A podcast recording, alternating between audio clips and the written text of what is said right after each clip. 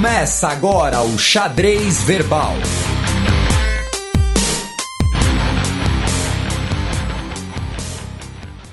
Bom crepúsculo, ouvintes da Central 3, está começando mais um xadrez quarentenal, especial coronavírus, sempre com a presença de Felipe Figueiredo, meu amigo e companheiro, e Átila Yamarino. Por sinal, é, eu e minha família compartilhamos a palavra de Átila Yamarino para combater a ignorância.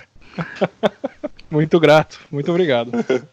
Prazer, Átila, estar tá falando com você. Não pude estar presente nas outras duas gravações do especial, nem como repertório, mas agora que eu não saio de casa, meu filho não tem mais agenda escolar nem nada, estamos Os aqui dias gravando. uma coisa só, né?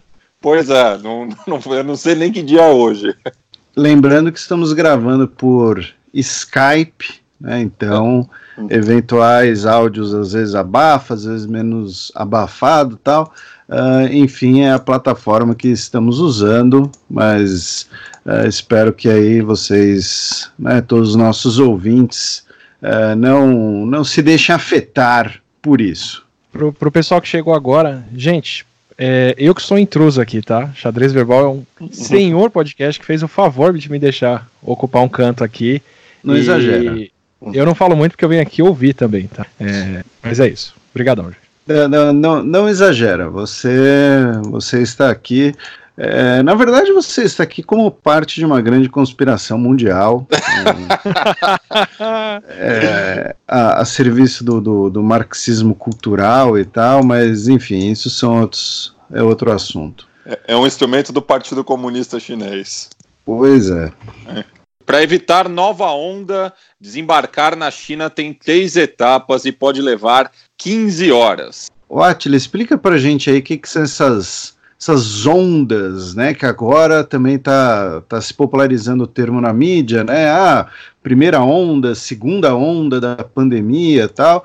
Uh, e então, o que, que isso significa e o, qual que é a prevenção aí da, da China? Perfeito. Funciona assim: é, é, a, a, a, pandemia depende de uma cascata de contatos e contágios para se espalhar e, e, subir o número de casos, certo? Então ela realmente vem e vai como ondas mesmo. Você pode ter, você vai ter o número de casos crescendo, vai ter a onda chegando num pico de casos e diminuindo. E a ideia é justamente de isolar as pessoas, diminuir o contato social, fazer quarentena e todo tipo de medida que a gente está vendo é para diminuir o pico dessa onda. Mas você diminuir o, o, o número de pessoas que se infecta, no caso da Covid, é adiar o problema no fim das contas, porque as pessoas continuam suscetíveis a pegar ela. Então, é, mesmo que eu não pegue Covid hoje, no surto que a gente está passando agora, eu vou continuar o resto da minha vida, até tomar uma vacina, que alguém eventualmente produzir, está é, suscetível a pegá-la. Então, mesmo que a gente é, diminua o número de casos possível agora, se a gente relaxa essas medidas sociais de isolamento, o vírus volta e volta a infectar pessoas. Então acontece uma segunda onda, terceira onda e por aí vai.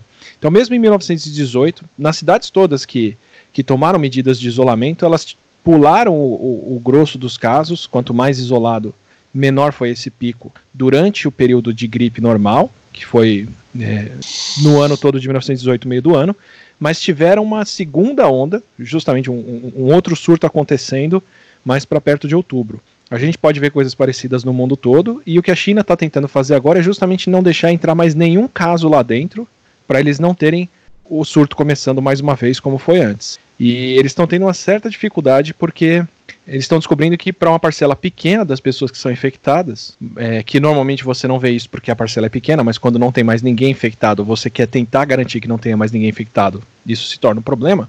Elas ou demoram muito para manifestar sintomas e chegam a produzir o vírus lá na frente, então vai ter gente que ao invés de manifestar o vírus com, com 7, 10 dias, manifesta depois de 20, 30, não se sabe bem o porquê, e é raro, mas num país que está extinguindo os casos, isso começa a aparecer, e tem algumas pessoas que podem ter o vírus, diminuir muito ele no corpo, praticamente eliminar ele, testar negativo, mas depois voltar a produzir um pouco de vírus e talvez até voltar a transmitir, o que de novo é raro, não é preocupante para a gente aqui, mas é preocupante para eles lá. Então eles pararam com os casos, é, pararam com a transmissão comunitária, segundo eles, mas ainda estão tendo esse problema das pessoas que estavam sem sintomas ou que estavam curadas do coronavírus produzindo vírus agora e podendo gerar novos casos. Hong Kong está passando por um problema parecido. Eles, é, Hong Kong e Singapura, eles fecharam, fizeram uma quarentena bem séria, diminuíram muito o número de casos, mas agora que reabriram e voltaram à atividade, o número de casos está subindo de novo, o que sugere que a gente talvez tenha que lá na frente ficar alternando entre quarentena e saída de quarentena para manter a atividade econômica, mas não deixar o número de casos subir a ponto de afogar o sistema de saúde. Ainda no continente asiático, o primeiro-ministro da Índia pede desculpas à população pobre por quarentena forçada. E, por sinal, né, falando da Índia, é, eu até compartilhei um, um vídeo no, no Twitter né, da, do, dos policiais agredindo as pessoas que não estavam respeitando a quarentena. E isso é uma coisa que não está acontecendo somente na Índia, né? Tá, já vi relatos em outras partes do globo também, aqui na Argentina também, do país vizinho.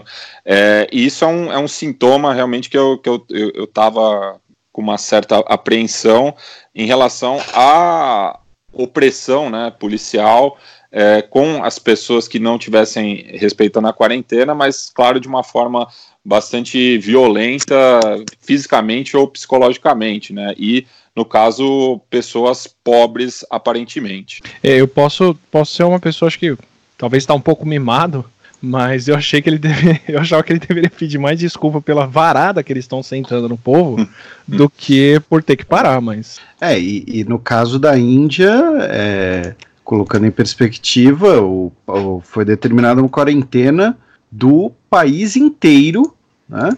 E lembrando, do país inteiro por 21 dias de mais de um bilhão de pessoas. Né? E lembrando também que o primeiro-ministro da Índia, Narendra Modi, ele é um nacionalista de direita que tem ótima relação com Trump, que fez uma grande recepção ao Bolsonaro. Então a gente sempre uh, uh, frisa esse caráter, às vezes uh, múltiplo do espectro político, porque né, não, não, não é quarentena uma política de esquerda ou, né, enfim, estão partidarizando a, a quarentena. É, então querem frear a economia. O Modi é um cara de direita e mandou mais de um bilhão de pessoas ficarem em casa, né? Então... E, e, se você vê a densidade urbana, a densidade de transporte e circulação de pessoas que eles têm, Acho que Mumbai tem esse problema, né? Que a cidade inteira não pode ter prédios muito altos. Então, as pessoas são distribuídas numa área muito horizontal pela cidade e elas têm que se transportar de trem para trabalhar. E é, é, muita gente junto naquele transporte. Se ele não fizer isso, eles vão chegar no. Eles provavelmente vão ser o país que vai liderar em número de casos muito cedo, se não seguirem essa medida a risco.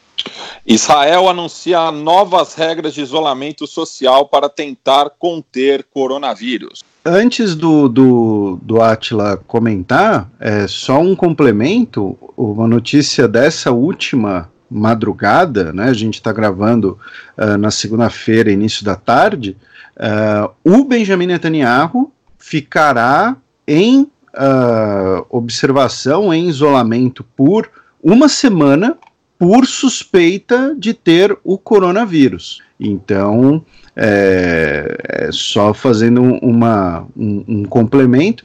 E uma outra discussão, mas que aí a gente pega para outro programa, quando a gente for fazer o, o, o estudo de caso, que em Israel está começando a ter uma, uma discussão, uma polêmica, algumas queixas, porque boa parte dos, das pessoas internadas, afetadas pelo, pelo Covid, Uh, são pessoas da comunidade ortodoxa que muitas vezes não se vacinam e que não estão fechando as escolas religiosas, né, né não estão seguindo as recomendações do governo, o que tem colaborado para a doença se espalhar dentro dessa comunidade. É, isso, assim, eu, eu acredito que Israel é um bom país para a gente acompanhar, porque eles têm um, um tamanho e uma presença de Estado forte o suficiente para conseguir adotar medidas que são impraticáveis num, num, num país com o tamanho do nosso, né? Então, o tipo de isolamento que eles querem fazer, o grupo que eles querem expor ou não, o tipo de controle que eles querem fazer.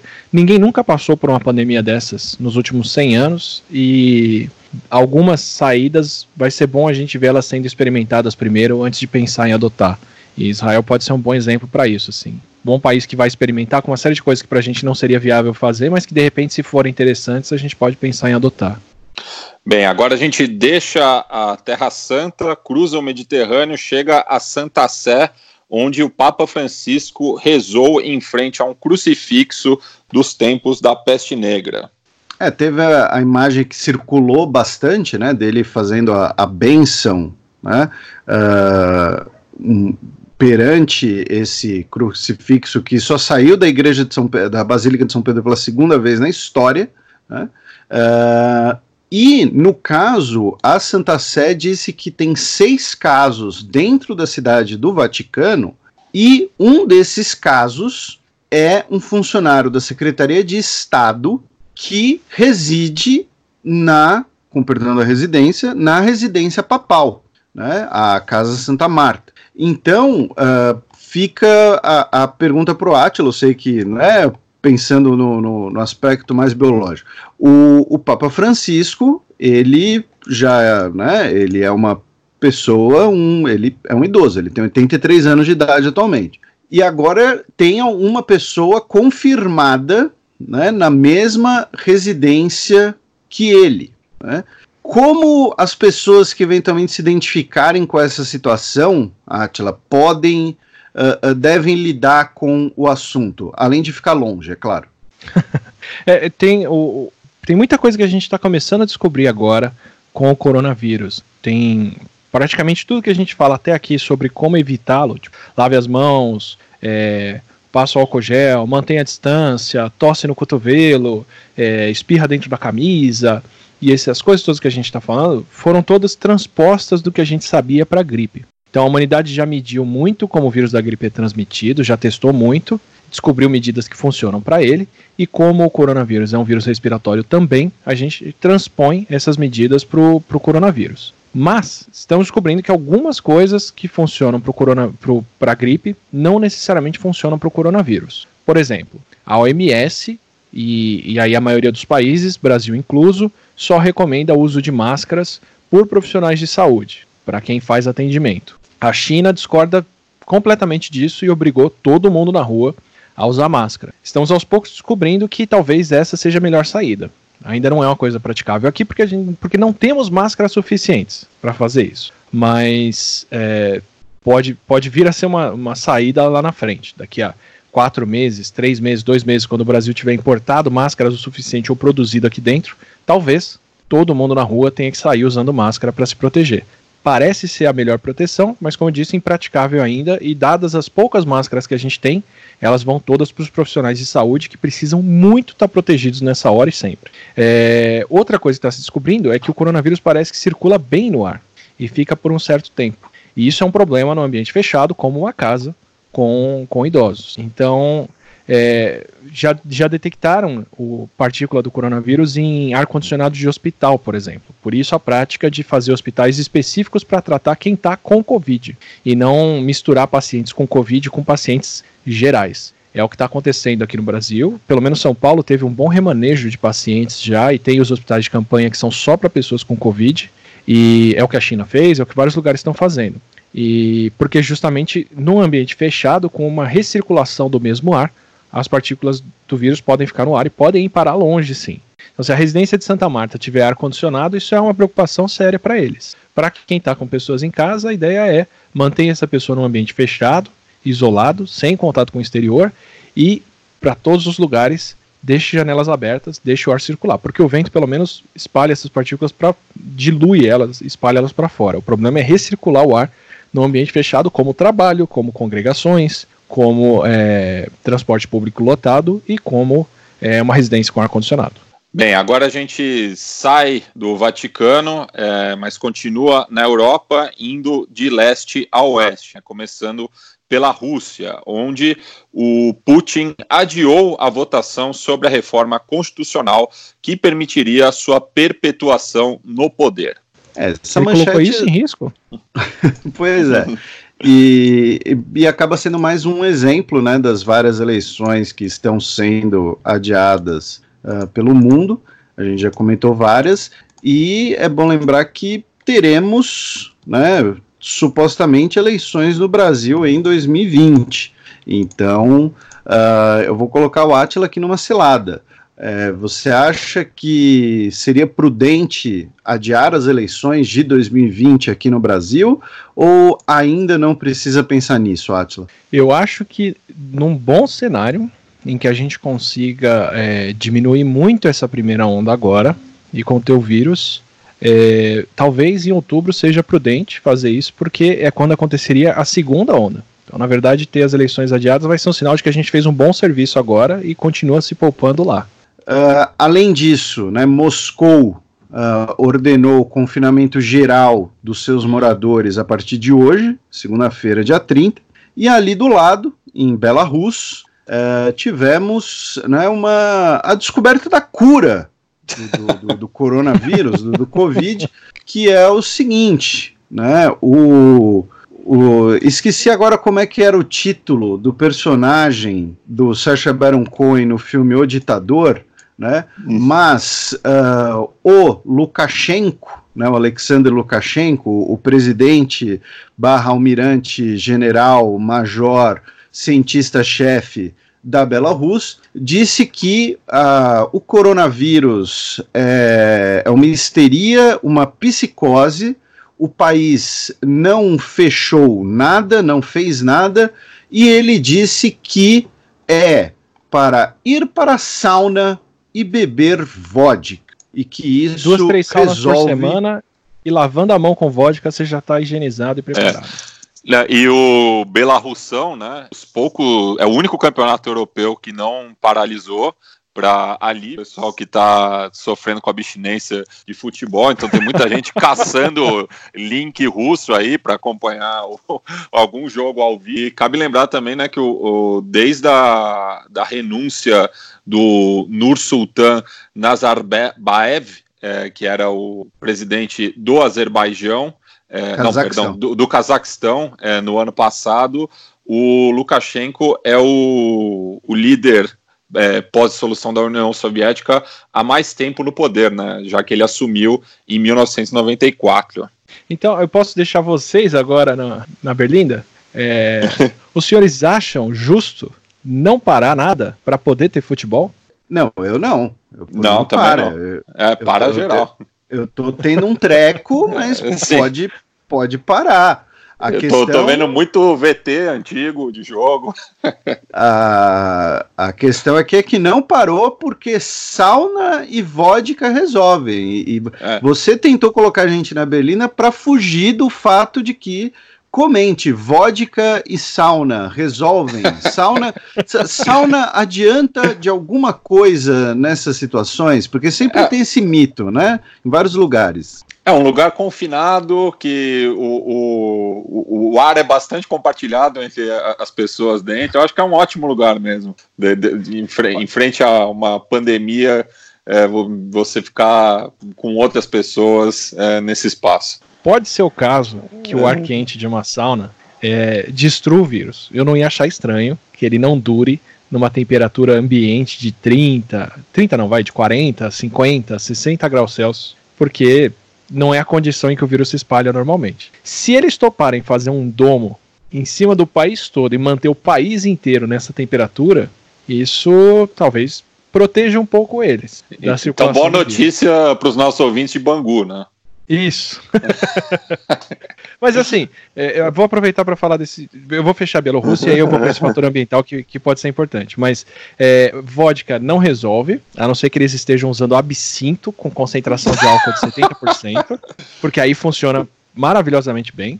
A ideia é que o álcool tem que estar concentrado o suficiente para destruir o vírus, mas ainda diluído o suficiente para não evaporar todo. Então a concentração de 70 é a ideal.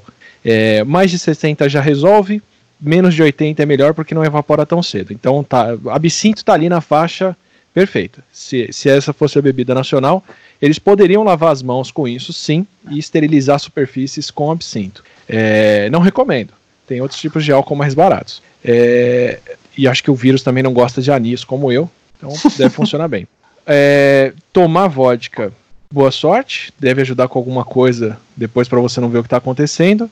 E eu acho que, assim, por bem ou por mal, a, a Bielorrússia vai servir de exemplo. Como eu disse, tá, a gente nunca passou por isso, cada país está tomando as medidas que acha cabível. É, eu não acho essa medida nada cabível, mas a gente vai ter um, um, uma placa de Petri de cultivo de vírus para mostrar para o mundo o que, que acontece com quem adia o problema e não para.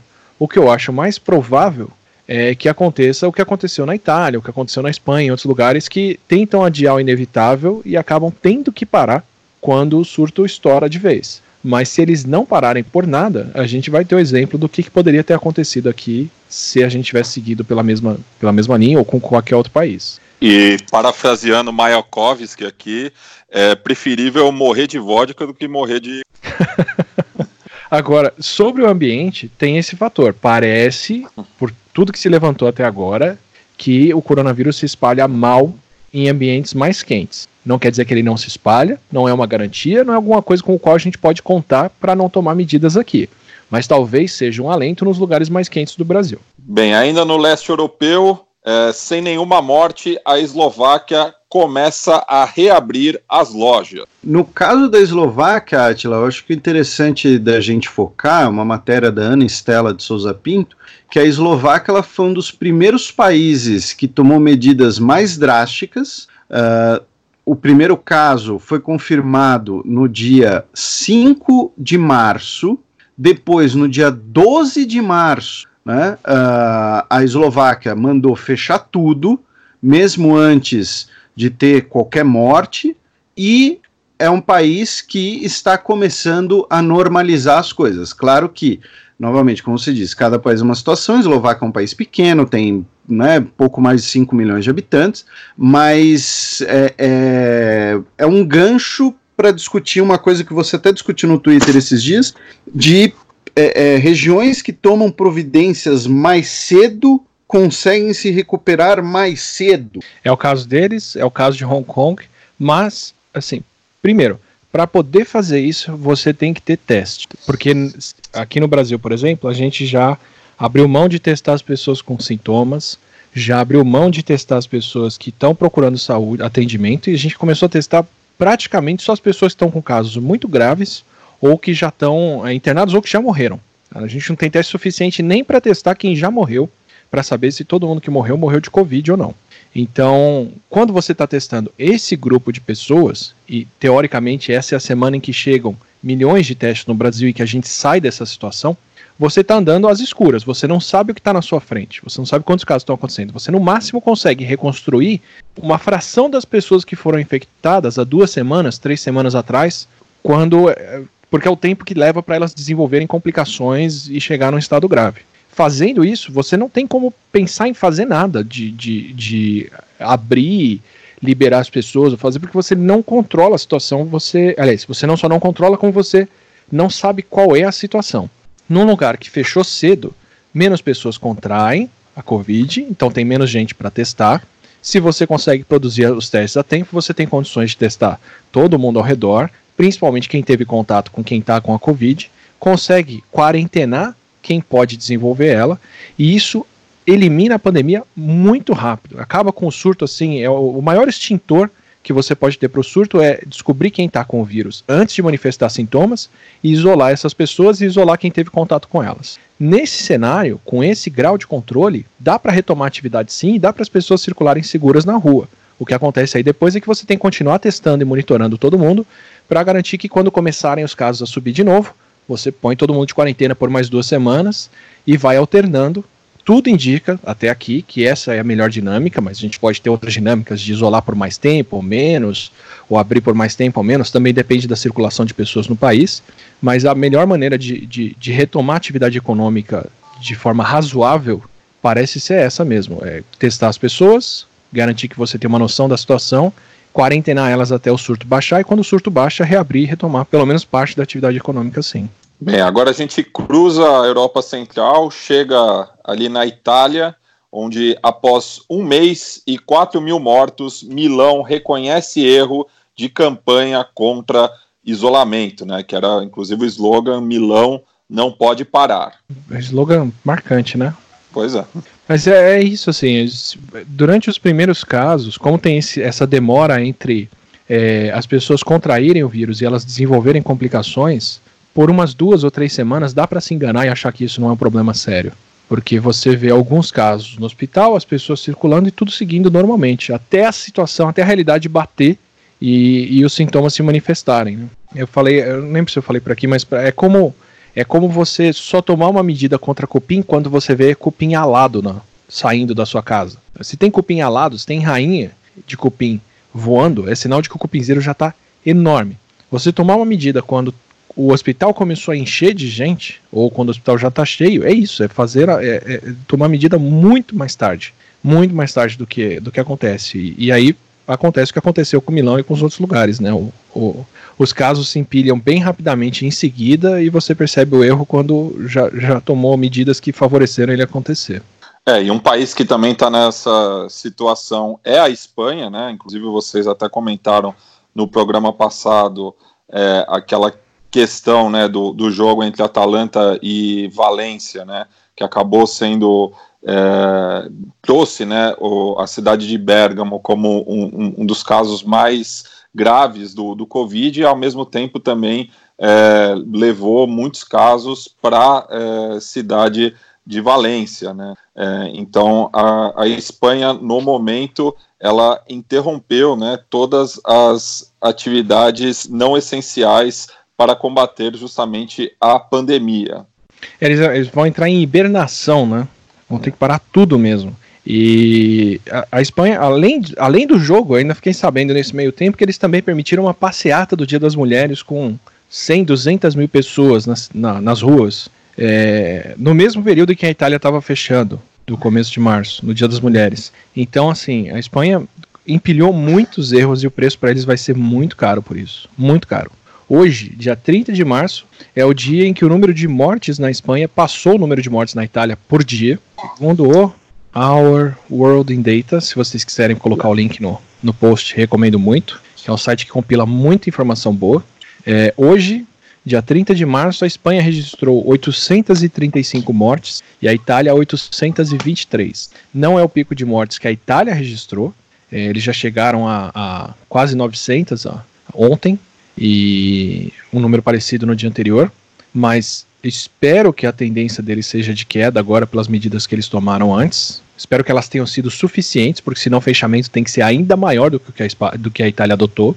E a Espanha chegou hoje em 835 mortes e só subindo assim. A Espanha nos próximos dias vai ter um cenário muito pior que o da Itália em número de mortes, especialmente se a gente levar em conta que o tamanho da população da Espanha é menor. Eles já estão no ponto de começar a encontrar idosos em casa que morreram da doença porque nem tinham como dar entrada em um hospital, assim. Então esse número deve ser bem pior. É, e teve um caso emblemático também, né, que foi aquele é, rink de patinação no gelo que, que vai servir como velatório, né, justamente porque o, o país já, já não tem capacidade para lidar é, com tanto tantos corpos é, falecidos. É, a Espanha foi pega por, por duas coisas, né? Eles já estavam numa crise longa que depreciou o, o, sistema de saúde deles e tirou muita gente de um, de um sistema de saúde bom que dá atendimento. Então, eles já estavam com a infraestrutura mais depreciada do que a, a infraestrutura da região de, da Lombardia na Itália. E eles ainda tiveram essa, essa epidemia espalhada no país, né? tanto pelo jogo, quanto pelo comportamento das pessoas do país não ter parado, quanto por protesto, por passeata e por tudo. É, eles estão com vários centros, então eles estão com um sistema de saúde pior e com vários focos de Covid. A situação lá é, é bem, pavorosa, bem pavorosa. Bem, e um país né, que conseguiu é, antever a cagada que ia ser, né, é, foi o Reino Unido é, que inclusive estava tentando fazer né, o, o, teste de rebanho, né, da, da imunização é. geral, mas viu que essa conta ia ser muito alta, né, ia estar tá na casa das milhões de mortes, e o Boris Johnson é, foi o primeiro líder mundial a receber o diagnóstico positivo do Covid-19. Por boa parte da história, reagimos ao que estava acontecendo. A gente sempre teve dificuldade de antever o que, que é o tamanho de um problema, de uma epidemia, de um surto ou de qualquer fenômeno natural. Especialmente no caso de fenômenos naturais, onde a humanidade pode tomar atitudes que, que minimizam o estrago deles. Então, só que felizmente nos últimos 20, 30, 40 anos, tem toda uma área de modelagem epidemiológica que tem crescido que simula como podem acontecer epidemias. A, a, a Inglaterra, de primeira, apostou numa coisa que ainda era incerta e agora não é mais, que é o seguinte: para se calcular quantas pessoas morrem de uma qual é a proporção de pessoas que morrem de uma doença, a, a medida mais direta que, que, se tem é a fatalidade pelo número de casos. Então, vou pegar o exemplo da, da, da China. Você tem 80 mil casos registrados de pessoas diagnosticadas com Covid, documentados, e 3 mil mortes, ou 3 mil e poucas mortes, de pessoas uh, documentadas como morte por Covid. Esses são os números que eles dão, não necessariamente são os números que aconteceram. É, mas os números que eles dão são esses e batem com o que o resto do mundo está estimando. Quando você usa esses dois números, você divide um pelo outro e se chega numa fatalidade próxima do que a, da China, do que a China calculou. É, você chega numa fatalidade de 3%, ou no caso da China, até um pouco mais aí, é, por cento dos casos. Isso é a letalidade com base nos casos registrados, mas não quer dizer que todos os casos são registrados. Então, por exemplo, se você olha para gripe, para o número de pessoas que morrem com gripe versus o número de casos de gripe, esse número pode, ser, pode parecer bem alto, porque um caso de gripe registrado é o caso de alguém que deu entrada no hospital, fez o teste e recebeu o diagnóstico de que tem influenza. Então, em relação a quem entra em hospital, a fatalidade da gripe parece alta. Mas de repente você olha para o resto da população toda, numa temporada de gripe do inverno, testa e descobre que tem 30, 40% da população, às vezes, com gripe. Então, se você olha para as pessoas internadas em hospital, pode parecer que a gripe é muito fatal, porque muita gente que está internada acaba morrendo. Mas se você olha para a população toda, você descobre que é uma parcela muito pequena delas que vai parar no hospital e que tem um caso sério. É, então tem essa, essa diferença entre você olhar para o número de casos registrados e a fatalidade e o número de casos possíveis e a fatalidade. Quando a gente faz isso para a gripe, descobre que a letalidade dela é de 0,1% ou menos. Então ela mata menos de uma pessoa com mil. A questão é que ela mata bastante pessoas hospitalizadas. Quando começou o surto de Covid, o que se imaginava, dado o tamanho da China e dado até a, a, a falta de transparência deles em, em várias situações, é, se projetava que não, a China deve ter muito mais casos do que eles estão registrando. Então é possível que ao invés de ter 80 mil pessoas com Covid, eles têm 800 mil pessoas, eles têm é, 2 milhões de pessoas com Covid, então a gente está vendo uma fatalidade alta, porque a China não está nem testando, nem abrindo esses números. Então se estima um número muito alto de fatalidade por falta de transparência, ou falta de registro, ou falta, falta de habilidade técnica, ou qualquer coisa assim. Mas, e, e é com isso que a Inglaterra estava contando no começo. Então, é possível que a Covid mate como a gripe mata, são muitas pessoas internadas, mas a população toda já pegou e não se vê esses casos, então a fatalidade é muito mais baixa. Então vamos deixar todo mundo circular aqui, deixa o pessoal pegar a Covid, porque o nosso sistema de saúde é bom e vai dar conta desses casos. Só que aí o que acontece? A Coreia do Sul está testando todo mundo. A Coreia do Sul está fazendo, como a gente já falou em outros episódios aqui, está fazendo muito mais testes do que eh, quase qualquer país, tanto em proporção de habitantes quanto no total. E a Coreia do Sul continua registrando uma fatalidade próxima de 1%. Então, quando o pessoal que faz a modelagem de epidemiologia juntou os dados da Coreia do Sul, os dados da Itália e os dados da China e projetou isso para a Inglaterra, eles falaram: não, olha, não é que milhões na China pegaram e uma parcela minúscula morreu, é que milhares pegaram e pelo menos 1% está morrendo mesmo. E se isso acontecer aqui na, na, no Reino Unido, vai ser meio milhão de mortes. E aí que o Boris deu essa virada para mudar a campanha dele. É, o que ficou incerto de lá para cá, e essa é a incerteza porque felizmente a nossa ação faz muita diferença na coisa, é quanto atitudes coletivas e sociais podem minimizar esse número de mortes, minimizar o número de infectados e minimizar, minimizar o número de mortes. Então, o estudo do Imperial College, que é a instituição que faz projeções epidemiológicas para a OMS, para grande parte da Europa, é um centro, é o centro de excelência mundial de modelagem epidemiológica. Tem outros, mas o que os outros estão estimando condiz com o que o Imperial College está fazendo. O que eles falaram no primeiro momento foi: se a Inglaterra não parar potencialmente morre meio milhão de pessoas. Se ela parar parcialmente, ainda são muitos milhares de pessoas. Se ela parar completamente, são alguns milhares de pessoas. Isso foi o que eles falaram dia 16, num relatório estimado até lá.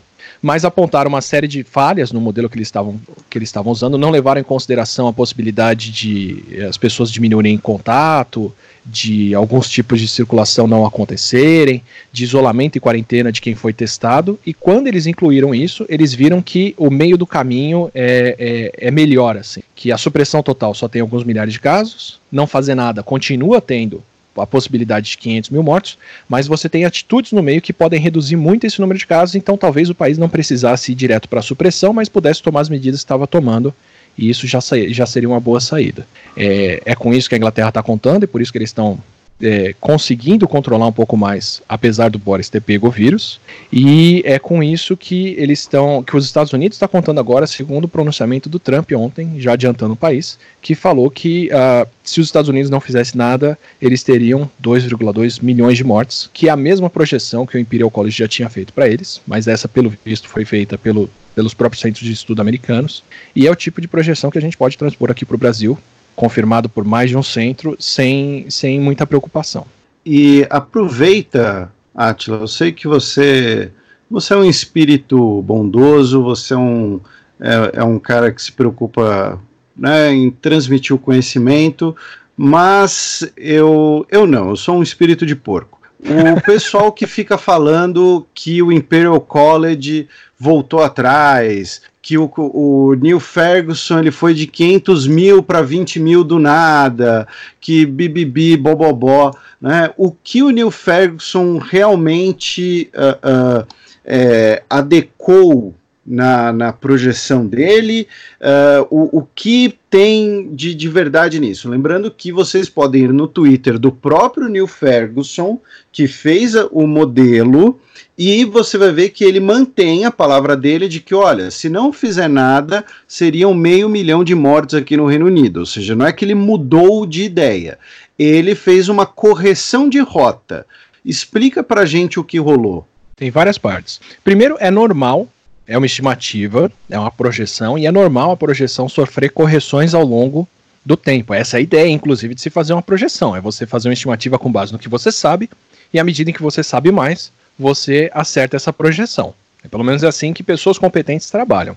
É, segundo que o que faria o Neil Ferguson voltar atrás, o que mudaria a projeção dele de fato, o que mudaria o total possível de pessoas que vão morrer, seria a gente descobrir isso. Descobrir que, na verdade, tem um milhão de pessoas infectadas com coronavírus, mas são só 10 mil que estão indo parar no hospital e a estimativa está sendo feita com base nesses 10 mil. Isso não está acontecendo. A Coreia do Sul testou todo mundo e eles continuam estimando 1% de letalidade. A, a Islândia, e a gente. Eu, é, eu coloquei a Islândia aqui e a gente vai falar deles, mas já adiantando. A Islândia é um país de 300 mil pessoas, tem uma, um recurso enorme e virou e falou: quem quiser testar vai ser testado e 3 mil pessoas já testaram, o que parece pouco, mas é 1% da população. Dessas 3 mil, 216 testaram positivo para Covid, metade já estava com sintomas. Então, o que, que eles mostram? Se você tivesse um cenário como a gripe, onde muita gente pega, pouca gente manifesta sintomas, você teria 98% das pessoas sem sintomas. No caso da Covid, eles testaram e 50% das pessoas têm sintomas. Isso quer dizer que do outro grupo, tem uma parte que ainda não manifestou, mas vai manifestar, e tem uma parte que nunca vai manifestar, que coincide com a estimativa da Coreia, que coincide com a estimativa de Wuhan, que coincide com a estimativa do Japão para o navio Princess Diamond, que eles testaram todo mundo, de que 30% das pessoas, mais ou menos, nunca desenvolve sintomas, mas quando você pega qualquer população para examinar, ainda tem uma faixa de pessoas que vai ter sintomas, mas ainda não teve. Então, é, tudo isso serve para dizer que a fatalidade, a letalidade que a gente está estimando do coronavírus é bem certa agora. Ou é o mais próximo de certo que a gente pode ter nesse período, o que é uma estimativa inédita da humanidade. Nunca se testou tanta gente e se olhou tão perto para um vírus como a gente está olhando agora. Então, assim, é um número muito sólido. Continua sendo uma fatalidade de no mínimo 1% ou em torno disso, levando em conta que a mais baixa é estimada para a Alemanha e para a Coreia do Sul, que são países que têm um sistema de saúde fantástico, fenomenal, ainda muito disponível para as pessoas, porque não está saturado, e o vírus está circulando entre os mais novos, porque são os primeiros a pegar, porque é quem circula mais na sociedade. Então, no melhor cenário, que é ter um sistema de saúde de ponta, o melhor sistema de saúde do mundo, plenamente disponível para tratar todo mundo e são mais jovens infectados, a fatalidade do vírus é de por volta de 1%. Então, transpondo isso para condições realistas, onde você tem um sistema de saúde médio, saturadíssimo, e as pessoas sem, poderem, sem poder serem atendidas, isso pode subir para 2, 3, 4, 5%. Isso não mudou. Então, essa estimativa do Imperial College, do Neil Ferguson, não muda. O possível de morrerem são meio milhão de pessoas, porque a fatalidade do vírus é essa, e isso é sólido. O que ele mudou foi, de, dos vários cenários que a Inglaterra poderia ter, de meio milhão de mortes a 20 mil mortes, ela já está caminhando mais na direção de 20 mil mortes do que a gente achava antes. E, e dá para transpor isso para uma situação bem, bem uh, uh, marcante. O terremoto do Haiti, eu vou precisar da ajuda de vocês agora. É, lembra do terremoto do Haiti de 2010? Sim. Sim. É, ele matou no Haiti, que é um país de. A população de cerca de 10 milhões de pessoas. De 10 milhões de pessoas? É, mais ou menos de cabeça. Então, ele matou na, no Haiti por volta de 100 a 200 mil pessoas, tá? o terremoto de 2010, que foi um terremoto na escala 7 da escala Richter, tá? Onde tá é, só, só, só para efeito de comparação, no mesmo ano teve um terremoto no Chile com uma magnitude maior, só que com menos vítimas fatais, é, por conta da, da infraestrutura do, dos dois países, né? O Chile. Qu quantas é, vítimas foram no Chile, você lembra? Foram, foram menos do que do Haiti, é, e justamente por isso, porque o Chile está preparado para abalos sísmicos de, de, grandes magnitudes. Então, assim, um terremoto de escala 7 no Japão ou no Chile mata 5, 10 pessoas. Ele, as, as, mortes são de coisas caindo em cima das pessoas ou de susto. Tá? O Haiti tem uma população de 10 milhões. 10 milhões, né? Então vamos, vamos trabalhar com os números atuais do Haiti. Ó, as vítimas fatais as vítimas fatais no Chile em 2010 foram 795. O Chile tem uma população maior, teve um terremoto de uma magnitude maior e perdeu menos de mil pessoas versus 100 a 200 mil pessoas no Haiti. É o mesmo tipo de fenômeno natural, mas você tem uma infraestrutura da sociedade diferente para lidar com ele. O Haiti não tinha construção feita é, seguindo códigos de construção para terremoto. O Chile tem, e o Chile nem é um país dos mais desenvolvidos de primeiro mundo é, é esse grau de diferença que a gente tem que ter em mente quando olha para a Covid. A gente pode ter um cenário dentro da mesma população em que morrem centenas de milhares ou milhões, ou alguns milhares. Esse é o grau de diferença que faz as atitudes. Então, o que o Neil Ferguson falou foi: olha, a gente está saindo de um cenário Covid Haiti e está indo para um cenário Covid Chile. E está mais próximo do Chile do que tínhamos calculado antes, porque a gente não estava levando em conta certos fatores de restrição social. Parece uma coisa maluca ele falar, vai morrer meio milhão ou vai morrer 20 mil, mas esse é o grau de diferença que atitudes fazem. É contraintuitivo assim. Então pegue o exemplo do terremoto do Chile e da Haiti, seja feliz com eles e fique inconformado como que morrem mil no Chile, como que morre 200 mil no Haiti, o 2% da população versus 0,00001% da população, com base em a infraestrutura que temos construída para lidar com o problema. E lembrando que uh, foi essa metodologia do Neil Ferguson que o Atila uh, trouxe né, para os números brasileiros, e aí muita gente acabou compartilhando ali um trechinho uh, editado que não tinha toda a explicação do Atila, e uh, nesse trecho editado, muita gente acabou chamando o Atila de alarmista, mas é porque, uh, repito, 90% dos que chamaram ele de alarmista é porque não viram a resposta inteira, a explicação inteira.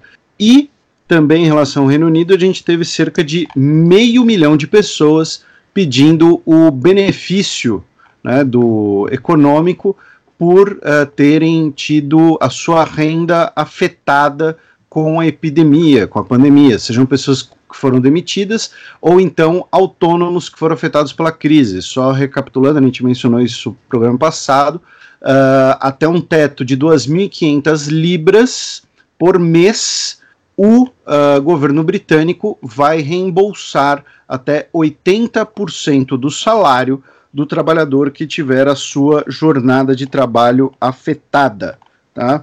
Mostrando, né, que uh, saúde e economia é uma falsa dicotomia, é uma falsa escolha. Ah, e só para deixar claro, o terremoto do Chile, eu acabei de conferir aqui, foi escala 8.8, o que na escala Richter é quase 100 vezes pior do que o terremoto do Haiti.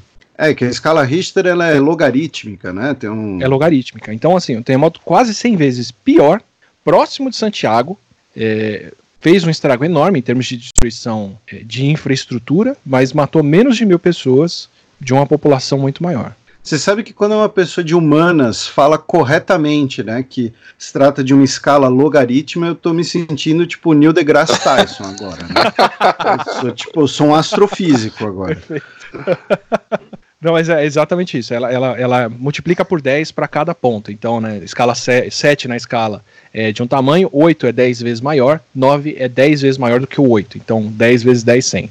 Então, quase 100 vezes maior por ser 8.8. Bem, e ainda no Reino Unido tivemos o relato né, de uma senhora que sobreviveu à gripe espanhola e acabou falecendo por conta do Covid. Ela faleceu a Hilda Churchill uh, aos 108 anos, né? É, enfim, teve aí uma, uma vida plena, nasceu em 1911. A matéria do Guardian aqui destaca até que ela nasceu antes mesmo do Titanic, né?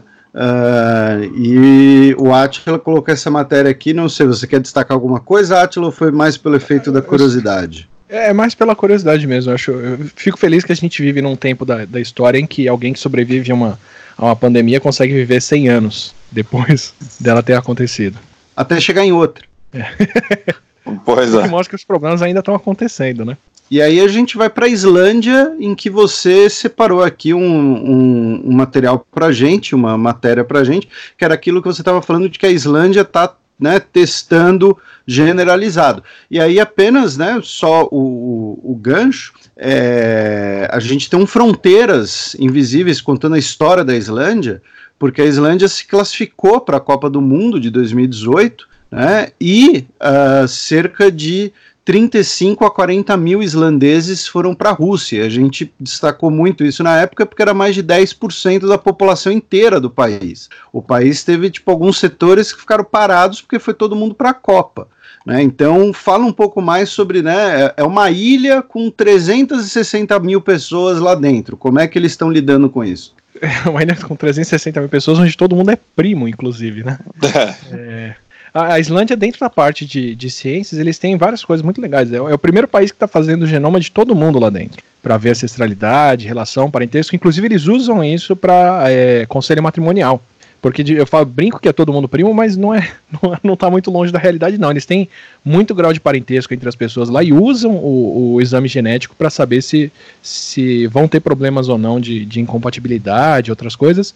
E para Covid agora estão fazendo a mesma coisa. Quem quiser testar vai ser testado. Eles têm reagente para fazer 3 mil testes, é, 10 mil testes, 15 mil testes, e estão acompanhando bem. Mas é o tipo de acompanhamento que ensina para o resto do mundo qual que é a proporção de pessoas que pegam o vírus e que tem sintomas. Se a Covid fosse minimamente próxima de uma gripe, e já é muito óbvio que ela não é, é se veria 98, 95, 99% das pessoas com o vírus sem sintomas. Não é o caso. Então é, é um martelo muito forte. É um vírus sério, pode matar pelo menos 1% de quem pega, debilita demais o sistema de saúde e acaba com esse cenário esperançoso de muitos de que talvez o número de pessoas que pegou o vírus seja muito maior e não estamos. É, teve uma simulação que fizeram também na Inglaterra que falaram: bom, a gente tem duas maneiras de interpretar uh, o número de internações e de pessoas morrendo na Inglaterra. Ou o vírus é realmente letal e poucas pessoas pegaram, ou metade da Inglaterra já está infectada e o vírus é pouco letal. Então vamos assumir que todo mundo já pegou aqui o vírus e a gente descobre que ele é pouco letal. Não é o caso. Tá? Tudo aponta para um cenário em que tem que se levar ele muito a sério, sim. E em votação remota, o Parlamento Europeu aprovou o pacote de 37 bilhões de euros para estimular a economia. Foram 683 votos a favor, três contra e uma abstenção. É, imagino que as quatro pessoas que votaram contra pegaram eles de porrada na saída, uh, né, mas pela, pela maioria. A grande questão é que, uh, como a própria manchete disse, foi um voto por e-mail. Né? Uhum. Não sei se foi um servidor de e-mail seguro próprio, se usaram ali o, o, o e-mail selado, do, usaram o Hotmail Skater Boy 82, uh, alguma coisa assim, mas foi uma votação remota e que foi a primeira vez que isso aconteceu no, no Parlamento Europeu. Foi o é, Se eles usaram o Ball, não tem mais ninguém, acho que tem só o Pirulo usando, então é tranquilo. Pô, eu e... tive e-mail do Ball, não usou? Eu não? também. É, não, não usou quem teve, usou quem ainda usa. E só, só uma notícia de última hora aqui, que tem a ver com o Parlamento Europeu, já que morreu há poucas horas o Manolis Glesos, é, ele que foi, na, na penúltima eleição para o Parlamento Europeu, foi eleito o eurodeputado mais velho da, da história, aos 91 anos, é, pelo Siriza.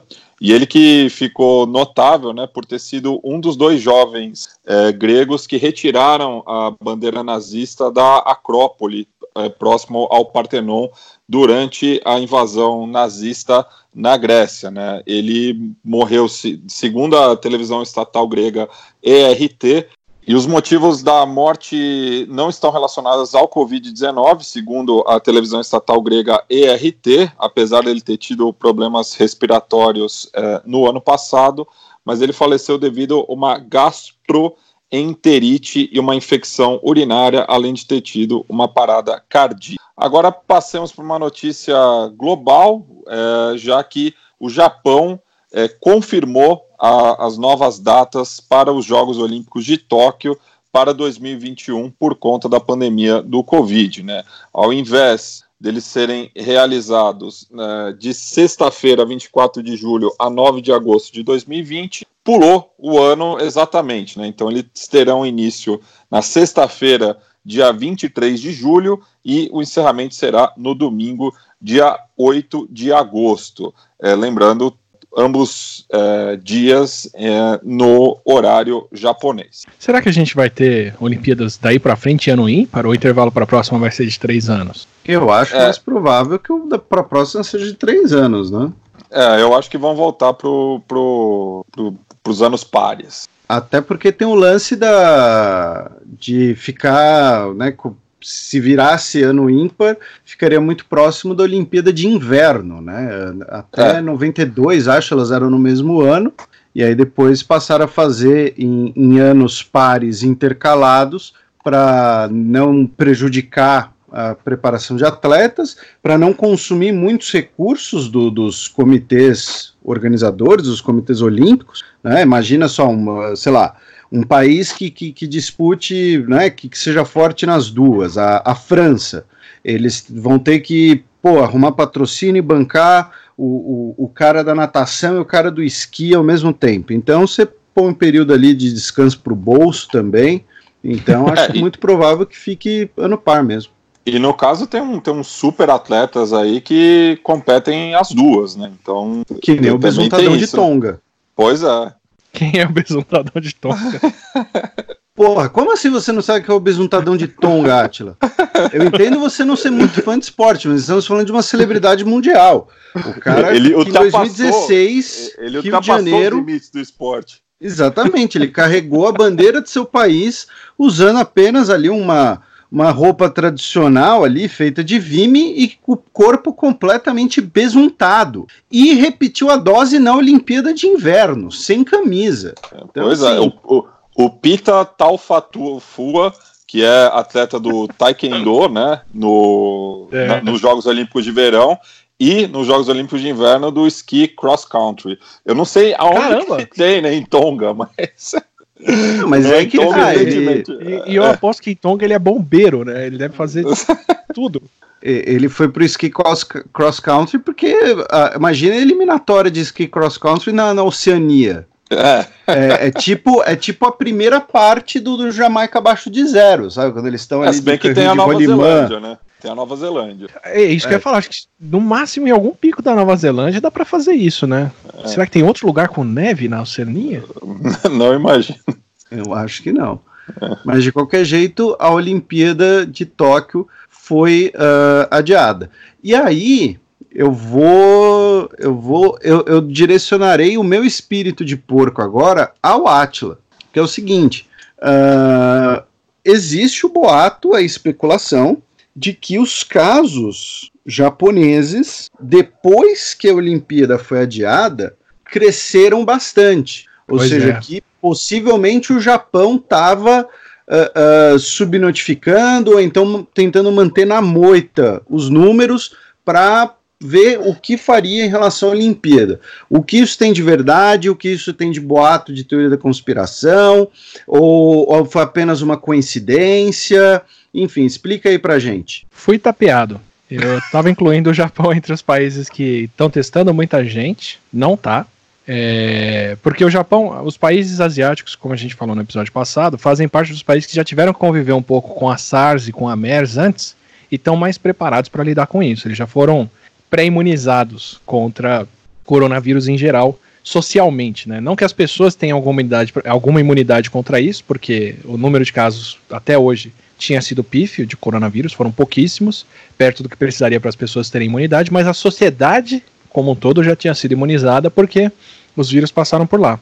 Mas os números todos que estão saindo do Japão indicam que eles não estavam testando mesmo as pessoas. Então, é, a gente deve ver um aumento do número de casos agora, porque começaram a testar, porque agora podem falar o que está acontecendo, e é especialmente preocupante lá pela população idosa que eles têm, né? É, o Japão agora deve entrar no hall de países que o número de casos está crescendo. Se entrar é porque eles realmente estavam é, maquiando os dados. Inclusive, quando a gente for falar do Irã mais tarde, eu vou mostrar algumas coisas que dá para estimar para se saber se um país estava escondendo casos ou não. Bem, agora a gente cruza o Pacífico, chega à América do Norte, já que o Trump invocou uma lei é, que remonta da Guerra da Coreia para obrigar a General Motors a fabricar respiradores. É uma lei chamada Lei de Produção de Defesa e entra né, na, na, na retórica, na, na não é nem mais uma retórica, né? Acaba sendo algo na prática, né? De que uh, o governo estaria em guerra né, contra uh, essa epidemia e o que essa lei vai fazer é, é o seguinte: a General Motors ela vai ter que aceitar, cumprir e priorizar contratos federais para produzir os respiradores. Tá? Um, é, o Trump disse que as negociações entre o governo e a empresa foram produtivas, mas a nossa luta é urgente demais e que a GM estava perdendo tempo. Uh, e aí entra, eu vou, antes de, de passar a bola para o Atila, né, para ele comentar toda essa situação, comentar essa questão de, de quantidades, de, uh, uh, de uma guerra contra o vírus. Em relação ao Brasil, a economista Mônica De Bolle, né, eu nunca sei direito como é que pronuncia o nome dela, peço desculpas, inclusive para ela, né, já eu que esse material... que seja De Bolle, mas eu nunca vi. É, então, é, acredito que esse material, inclusive, vai chegar a ela em algum momento, então já peço desculpas antecipadas, mas ela fez um texto, ela tweetou e depois fez um texto, uma coluna propriamente dita, defendendo a reconversão industrial, uh, que ela disse que isso permitiria uh, manter os empregos, impedir a paralisia de fábricas e, ao mesmo tempo, uh, fornecer equipamentos médicos, ventiladores para o sistema de saúde. Né? Então, para quem quiser procurar, ela usa o termo reconversão industrial. Tá? Então, agora é com você, Átila. Me parece bem interessante. Eu acho que nos Estados Unidos, em particular, essa história da GM, é, isso daí parece um acordo feito para todo mundo sair bem na fita porque é, eles já sabiam do problema desde muito antes. A gente falou já dos senadores que foram pegos vendendo ações é, depois de reunião estratégica. Então, pelo menos desde o começo de fevereiro, eles já sabiam que a situação seria essa, já podiam ter começado a produção de equipamento lá atrás. Estão fazendo isso agora para mostrar serviço. É, é essencial. Estão tomando as medidas certas. Eu só quero dizer que podiam ter tomado elas muito antes. A GM, qual que é o problema dos respiradores? É, o grande problema da Covid é que o vírus inflama o pulmão. Ele praticamente fica contido no pulmão, mas ele inflama o pulmão. A gente, o líquido que, que normalmente o corpo produz, que faz o pé ficar inchado, que faz a mão ficar inchada numa inflamação, no pulmão joga essa água para dentro do pulmão e com água dentro do pulmão a gente não consegue respirar. Então, a, a, o problema da, da Covid hospitalizar as pessoas, causar falta de ar, e precisar de oxigênio, precisar de respirador é esse. É porque ela a, enche o pulmão de, de sangue e de água e a pessoa não consegue mais respirar. Uma das saídas no começo é entubar a pessoa com oxigênio, colocar o inaladorzinho ali, ou a sonda para respirar. E a longo prazo, se a situação se complica, a pessoa tem que ir para o respirador mecânico, que é uma máquina que vai é, comprimir e expandir, fazendo o seu pulmão trabalhar. É uma máquina delicada, isso tem que ser feito com muito cuidado para não estourar o pulmão por dentro se a pressão for muito alta. É, por isso que é um aparelho difícil, delicado de fazer e por isso que uh, os médicos têm muita reticência com os, os tipos de respiradores adaptados que estão se construindo agora, mas numa emergência qualquer coisa vai. É, sempre foram um dos limitantes para a resposta médica para qualquer problema. Então, por exemplo, as Ilhas Canário, não, a Polinésia Francesa teve problema com a Zika, porque em casos minoritários de Zika, a pessoa pode ter uma paralisia dos músculos, que é a síndrome de Guillain-Barré, e ele só tem sete respiradores na ilha, e como a ilha inteira teve Zika, é, acho que 11 pessoas precisavam de respirador e algumas ficaram sem. No caso da Covid agora, a escala é insanamente maior do que isso. Então, uma das coisas que mais limita o número de pessoas que podem ser atendidas é justamente quantos respiradores o país tem. Correr para produzir esses respiradores é essencial para lidar com o problema. A GM é, e a Ford se juntaram porque eles fazem é, ar-condicionado para carro, é, equipamento para bombear ar para dentro dos carros, e trabalham com equipamentos parecidos com isso e começaram a produzir. A Tesla já fez não sei quantos mil respiradores junto com a SpaceX e estão dando isso para o sistema médico. Então, assim, as, as montadoras já se mobilizaram para fazer isso. A Tesla, eu acredito que começou primeiro, eles viram que isso dava uma imagem muito boa, aí juntou 3M, Ford e GM para fazer essa produção. É, então a GM já estava produzindo esses respiradores. Com o Trump assinando essa lei, o que ele faz é ele sai bem mostrando que é ele que está invocando isso para a GM produzir, para a GM tanto faz, e a GM vai ser paga, provavelmente indenizada, né? Vai ter a despesa coberta para produzir esses respiradores pelo governo. Então a GM consegue dinheiro para algo que eles já iam fazer prontamente e projeção, e o governo consegue é, assumir o protagonismo do negócio que a montadora já ia fazer por conta. Mas é, eu acho fundamental tomar esse tipo de medida agora, não só para produzir respirador, mas para produzir equipamento de proteção individual, máscara, visor de, de acrílico para profissionais de saúde, álcool gel, é, desinfetante, máscaras para a população em geral, porque, como a gente falou das ondas desde o começo do episódio, mesmo se conseguirmos conter a Covid agora e diminuir ao máximo o número de pessoas que precisam de internação, até ter uma vacina, o vírus não vai embora. Então, quando eu falo que a humanidade mudou é, esse ano e que o mundo que a gente conhecia não existe mais, é por causa disso, porque no mundo novo em que a gente vai viver, pelo próximo ano, pelo menos, ou até ter uma vacina, vai ser um mundo com menos contato entre as pessoas e onde, idealmente, todo mundo estaria usando proteção individual como máscaras, como a China está fazendo, Singapura está fazendo, Hong Kong está fazendo, outros lugares estão fazendo. O coronavírus não é um problema que vai embora tão cedo, ele é um problema que talvez é, faça menos diferença na nossa vida logo mais. Se conseguirmos diminuir muito a onda de contagiados agora, de contaminados agora, e, e adiar o problema. Mas ele vai continuar presente por pelo menos um, dois, três anos até termos uma vacina que pode ser distribuída mundialmente. Até lá, a demanda de produção de máscara, é, é, roupão de, de proteção para profissionais da saúde, é, visor, luva e qualquer coisa vai ser enorme. A demanda disso é insana converter agora as fábricas que estão paradas, porque não existe mais demanda das pessoas para outras coisas, para esse tipo de produção, me soa uma ideia cada vez mais interessante. Eu não tinha visto ela falando disso, não tinha pensado nisso, mas é, encaixa muito, muito, muito com o cenário dos próximos anos, com certeza. Inclusive, a gente teve uma notícia de Nova York de um enfermeiro, o Keo Skelly, de 48 anos de idade, uh, de um hospital em Manhattan, uh, que faleceu por causa do Covid e uh, muito provavelmente ele foi infectado porque ele não tinha o equipamento de proteção adequado. Né? E isso gerou, inclusive, alguns protestos ali de seus colegas, gerou uma, uma repercussão bastante uh, razoável nos Estados Unidos. Essa uh, notícia chegou até o Brasil, originalmente ela é do New York Times. Não, e assim, por ordem de prioridades, é, proteção, equipamento de proteção para profissionais de saúde é fundamental, mas fundamental mesmo, para a proteção deles e de quem está sendo atendido. Porque eu, é, para os profissionais de saúde, é porque a última coisa que você quer é quem está em mais demanda agora, doente em casa.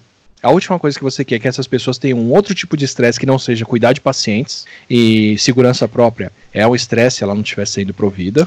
A última coisa que você quer é não ter motorista de ambulância, não ter enfermeiro, não ter enfermeira, não ter é, médica, não ter médico numa hora dessas. Esse pessoal tem que estar muito protegido. O, a demanda por atendimento vai ser colossal, maior do que existe é, infraestrutura para atender e duradoura pelos próximos meses. Então, com certeza precisa de muito equipamento individual. E se esse equipamento começa a faltar, os médicos, as médicas, os profissionais começam a se expor mais do que deveriam e já é já é provável eles contraírem o vírus, mesmo se, se protegendo. Se não se protegerem, é muito pior. E para o bem dos pacientes, tudo que você quer é profissionais de saúde bem protegidos para vir te atender, porque se eles não estiverem protegidos, eles não têm nem a segurança de vir atender você. Então já estão tendo relato, alguns relatos de pessoas que não estão sendo atendidas com Covid, porque os profissionais de saúde não têm proteção e não se sentem seguros de chegar perto. É, esse é o último tipo de atrito e conflito que a gente quer numa hora dessa. No mínimo, todo mundo que está sacrificando a vida para atender as pessoas agora tinha que estar tá o mais protegido possível. Então, pelo menos para atender essa demanda, já se precisa de muito equipamento de proteção, mais do que existe disponível no mundo e mais do que o mundo dá conta de produzir nos próximos meses. Converter parte da produção para isso seria fundamental. É, sem falar na proteção das pessoas que estão circulando e ter pessoas com máscara, ter equipamento de proteção para todo mundo seria uma forma de conseguir sair da quarentena antes. Então, quanto mais eu penso sobre essa ideia, mais interessante ela fica, especialmente se a gente quer uh, tratar bem quem está internado e sair da quarentena mais cedo.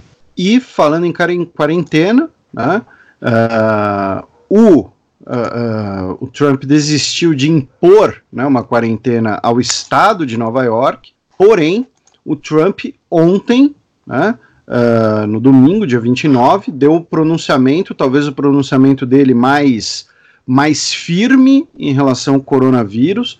Ele falou em até 200 mil mortes, palavras do Donald Trump. Tá? Dentro é, do cenário atual. Dentro do é, cenário atual. E, e que se do... chegasse esse número, eles estariam é, feito o, o trabalho bem, justamente para alertar a população, né? Que existe esse risco de centenas de milhares de mortes e caso é, as medidas é, não, cabíveis... Não, não é esse risco. Existe que esse é o cenário que eles caminham. É. O risco era de 2 milhões de mortes. Não, isso, isso, isso que eu ia falar aqui. Se, se não fizesse, se não tomasse essas medidas, podia chegar na casa do, dos milhões. Né? Falando que se chegar a 200 mil é, é um resultado satisfatório. É, é, eu acredito que ele jogou um pouco para cima esse número para chegar a cento e poucos mil e falar que o trabalho foi bem feito e não foram 200, é, mas eles estão caminhando para um cenário de algumas de dezenas de milhares de mortos na casa das centenas aí.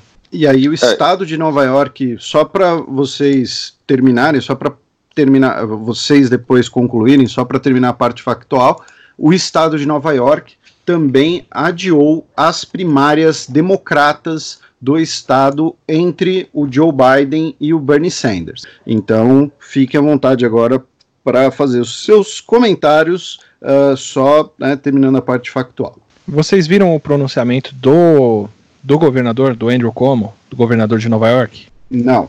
Para quem não viu, especialmente para líderes e pessoas que tomam decisões, recomendo que assistam. É a coisa mais uh, sóbria e pavorosa que eu já vi.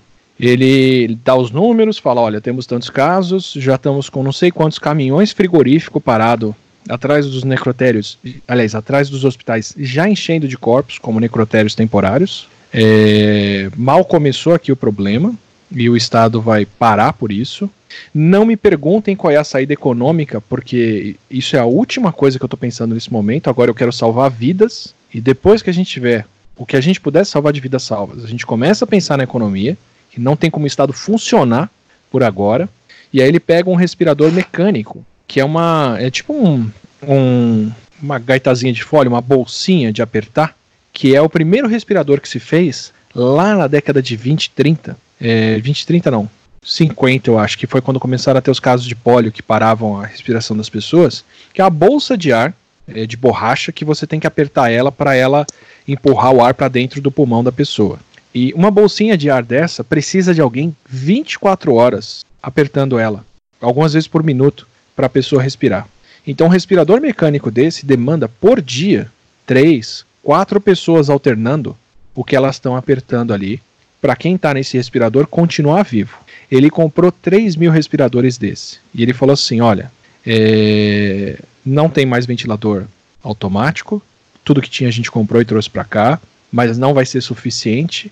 E para cada respiradorzinho mecânico desse aqui, eu vou ter que parar quatro ou cinco pessoas para ficarem ao redor de quem está vivendo a base disso, apertando aqui para aquela pessoa continuar viva. Esse é o grau de, de demanda de pessoas que o surto colocou aqui na gente. É uma saída inconcebível, mas é a única saída que a gente tem para aumentar o número de pessoas que a gente está tentando manter viva. E eu vou fazer o possível aqui. Esse é o grau de desespero que eles estão por lá. Num país que tinha condições de ser o primeiro a saber que o vírus estava circulando dentro da China e fora da China. É, é bem complicado. E, Atila, é, já, já se sabe é, quantos casos estão confirmados no estado de Nova York? No estado de Nova York, e, e assim, é, esse número é um número que, que vale a pena olhar porque eles, eles foram o estado que mais testou pessoas, mas já acabaram os testes e eles falaram agora já não adianta mais. Foram pelo menos 60 mil pessoas com a Covid, o que já é mais do que praticamente qualquer outro país, tirando é, Itália, Espanha e, e China. E, e, é provável que os outros estados americanos tenham um número de casos parecidos, mas que não testaram. É, justamente estamos falando dos, do, dos, dos casos testados, né?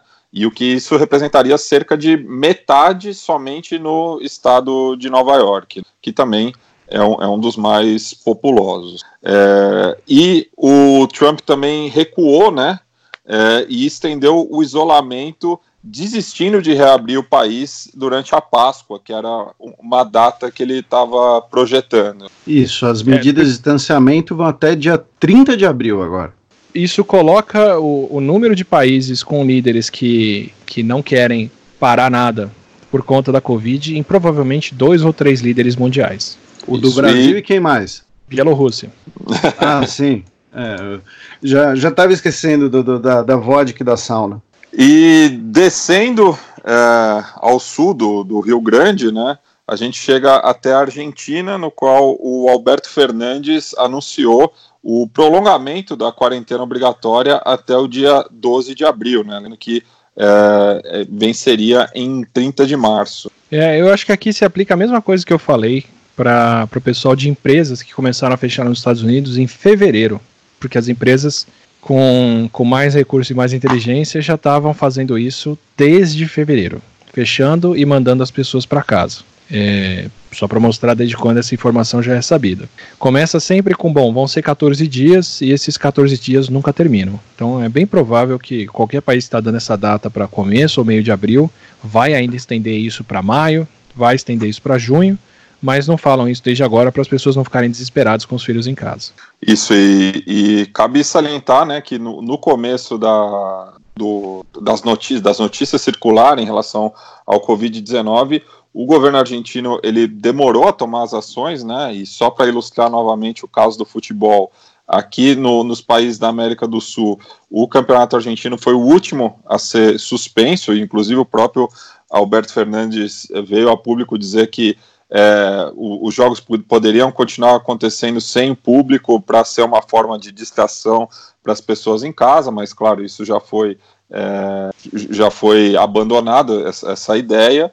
E, enfim, agora aparentemente parece ser o governo que tem lidado aqui no nosso subcontinente com da melhor forma em relação à crise do Covid-19. Só pegando duas é, notícias curtinhas também da América do Sul, né?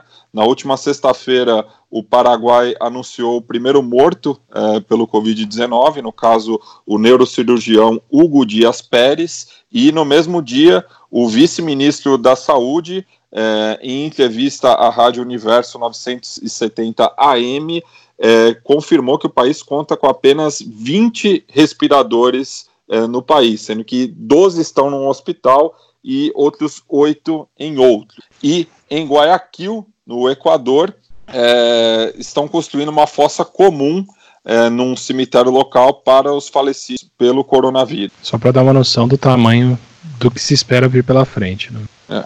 E agora a gente passa para o estudo de casos sobre o Irã, né, Atila? Perfeito. É, para pegar uma notícia recente, né, uh, o Irã ele, o governo iraniano, né, uh, anunciou no dia 25, ou seja, quarta-feira passada, né, de que as viagens dentro do país também estariam restritas. Né? Não é apenas agora ali uma questão de uh, fechar fronteira, aeroporto, mas também uh, viagens internas, porque algumas pessoas uh, ignoraram os, os pedidos né, do governo e viajaram né, para um feriado que teve uh, no último dia 20 de março, né, o Norus, que é um, uma data persa, digamos assim, e por conta disso, então as viagens internas foram completamente proibidas. Né? Uh, no Irã, a gente tem, no mínimo, o Atila vai passar o número atualizado daqui a pouco, mas a gente tem, no mínimo, 2 mil mortos. Né? Então, uh, é, a situação é um no Irã é uma das situações. É, um mínimo bem mínimo. Né? Então, o Irã é uma das situações mais complicadas, até porque, né, uma coisa que a gente já comentou antes, o Irã, sendo um governo autoritário, sendo uma ditadura, é, os próprios números iranianos são complicados da gente uh, uh, confiar completamente, né, da gente take for, take for granted, né, usando a expressão em inglês para soar bem babaca. É, eu acho que o, Irã ele serve muito bem para mostrar o que, que, se espera de um país que está maquiando números. Então, essa semana começou uma outra polêmica em relação à China sobre quantas urnas funerárias é, para cremação a China produziu, que eles devem ter tido um número de 40 mil mortos ou outras coisas, mas assim, o que eu vi até aqui são notícias e não estudos levantando quantos podem ter sido os mortos na China. Eu vou dar, vou usar o Irã de exemplo para mostrar como seria possível estimar os números da China e ver se eles realmente é, são muito discordantes da realidade. Mas, ah, e, e sempre, né, ter o grãozinho de de sal, de, a pitada de sal de, de ceticismo, porque quem tem dado muita notícia sobre o número de mortes na China e outras coisas é Taiwan, é, que me parece ter um certo conflito de interesse no que reporta sobre lá. Né? Mas o, o que, que aconteceu no Irã? É, o Irã começou a ter casos dentro do mesmo período que a, que a Coreia do Sul e que a, a Itália. É, o Irã foi o primeiro país do Oriente Médio a registrar casos, foi ali no meio de fevereiro, lá pelo dia 20 ou algo assim, dia 17, e inicialmente o número de casos do Irã cresceu muito, cresceu bem rápido, como estavam crescendo os outros países. Mas de repente o Irã entrou numa outra reta que os casos diminuíram. É, a Coreia do Sul fez a mesma coisa. A Coreia do Sul e o Irã cresceram muito próximos, só que a Coreia do Sul resolveu esse problema com testes para coronavírus. A gente falou na semana passada. A Coreia do Sul é um dos países que mais testa e consegue isolar as pessoas, então eles já estão num ponto em que leva muito tempo para acontecerem novos casos. A Itália não tomou esse mesmo tipo de medida, nem tinha condições de fazer testes nas pessoas e chegou na situação que chegou, em que a epidemia continua crescendo, embora não cresça em número de casos, mas é simplesmente porque, nas palavras deles, o sistema de saúde não tem nem como registrar novos casos. Então a Itália tem uma aparente diminuição agora no número de casos, mas pode ser Espero que já seja o começo do efeito da quarentena que eles foram tomar no, no começo de março, mas também pode ser porque o sistema de saúde deles não consegue nem receber pessoas em casos graves e diagnosticar elas. E o Irã, sem tomar uma medida ou outra, é, diminuiu o número de casos também. Eles entraram numa outra subida e numa subida que é, é, muito linear, assim, ela bate muito com o número certinho de casos sendo reportado todo dia. Para fazer uma contenção como a da Coreia, eles dependeriam de fazer diagnóstico. Como a gente já falou em episódios anteriores, eles não têm nem condições de fazer muitos raios-x, é, o que é o diagnóstico mais básico que tem, tomografia, que é o diagnóstico mais básico que tem, muito menos o diagnóstico molecular. Tem é, saído artigos e artigos de cientistas pedindo para os Estados Unidos levantarem a sanção econômica para deixar o Irã, no mínimo, ter reagente para fazer teste e tratar as pessoas com medicamento. Os Estados Unidos, por um tempo, piorou as restrições econômicas e agora parece que vai abrir em caráter humanitário e deixar o Irã receber o, o, os testes, mas dentro do país a progressão foi muito complicada, porque no começo é, o, tem aquela foto famosa do, do, do primeiro do, do primeiro-ministro, não, do ministro da Saúde fazendo pronunciamento e passando pano na testa e depois foram descobrir que ele estava com coronavírus. E, e quando políticos estão com coronavírus em TV, é sinal de que a coisa já está muito mais avançada do que ela aparenta, porque para a pessoa manifestar sintomas já são algumas semanas, pelo menos uma, então já teve alguns ciclos de contágio. É, eles pararam de reportar um aumento muito grande de casos e de mortes. Ah, tiveram, quando foi?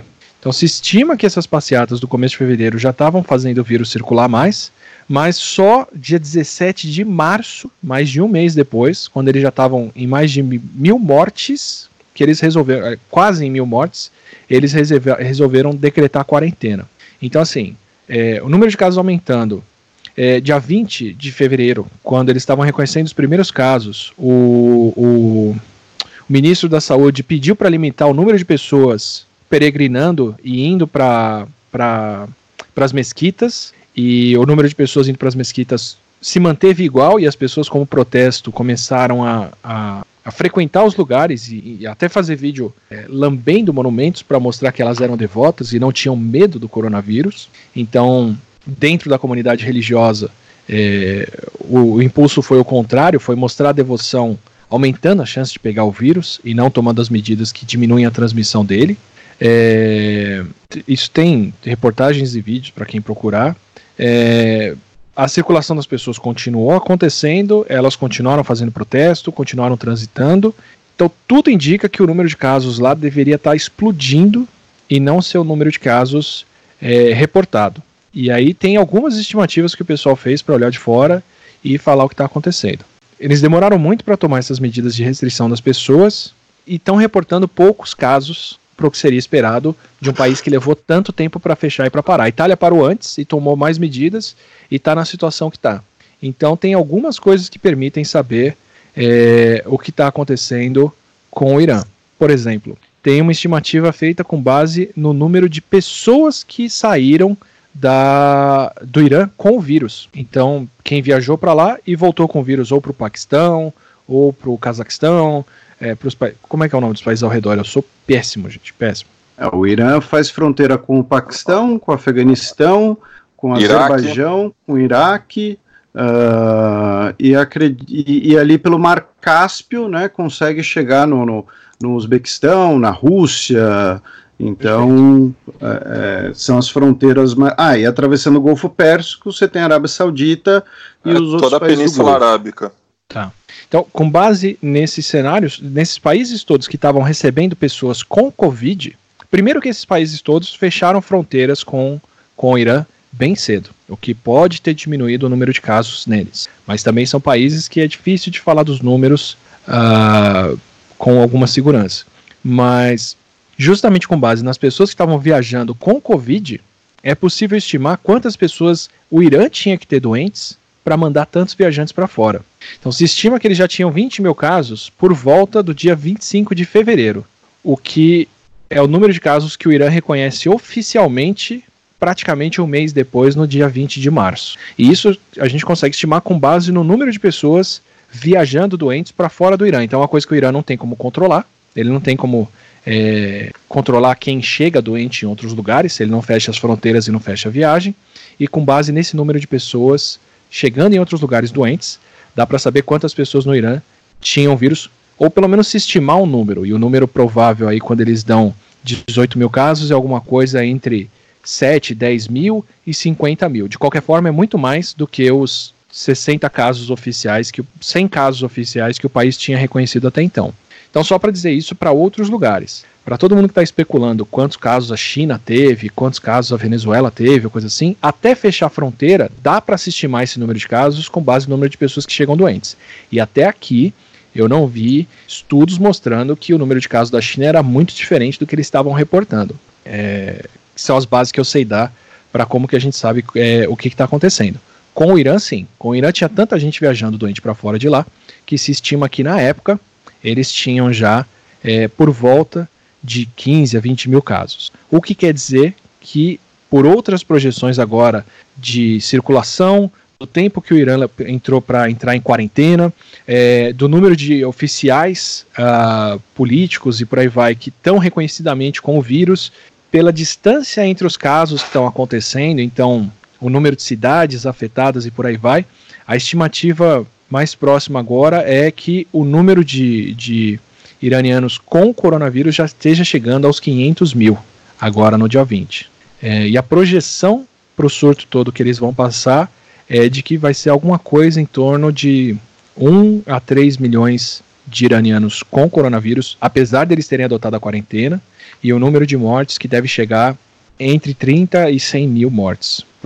E cenários mais pessimistas jogam esse número de mortes para mais de 100 mil, para um país que é menos numeroso do que os Estados Unidos. Né? E algumas outras coisas apontam que isso está acontecendo também, como por exemplo a, a vala coletiva que foi, que foi é, construída em Qom, que é tão grande que dá para ver por imagem de satélite, e é assim que o pessoal sabe que eles estão cavando isso. E algumas outras medidas desesperadas, como as mais de 300 pessoas que morreram na semana passada, semana do dia 20 e pouco, é, envenenadas por metanol, tomando metanol porque circulou notícia falsa lá de que metanol seria um tratamento para Covid. E para ter mais de 300 pessoas morrendo envenenadas por metanol, é sinal de que são alguns milhares que tomaram isso e estão internados. Então o país está nesse tipo de situação desesperada agora. É, esse é o tipo de coisa que a gente consegue olhar como indício para saber o que está acontecendo de fato. Quando você não fecha a, as congregações, quando você deixa as pessoas circulando, quando as pessoas continuam frequentando templos, é, shows, jogos ou grandes multidões. E é assim que a gente consegue olhar para um cenário fechado e opaco e tentar estimar algumas coisas do que estão acontecendo lá dentro. O Irã vai passar por um problema seríssimo, já está passando, e tem essas medidas ou esses sintomas externos de febre do país que a gente consegue inferir para saber o que de fato acontece lá. É, nesse meio tempo, a gente também teve o Irã uh, revogando a permissão por uma missão dos Médicos Sem Fronteiras. Uh, a missão uhum. já, está, já estava uh, no Irã e uh, o Irã aparentemente é, não, não deu nenhuma justificativa, dizendo que era uma, uma intervenção desnecessária.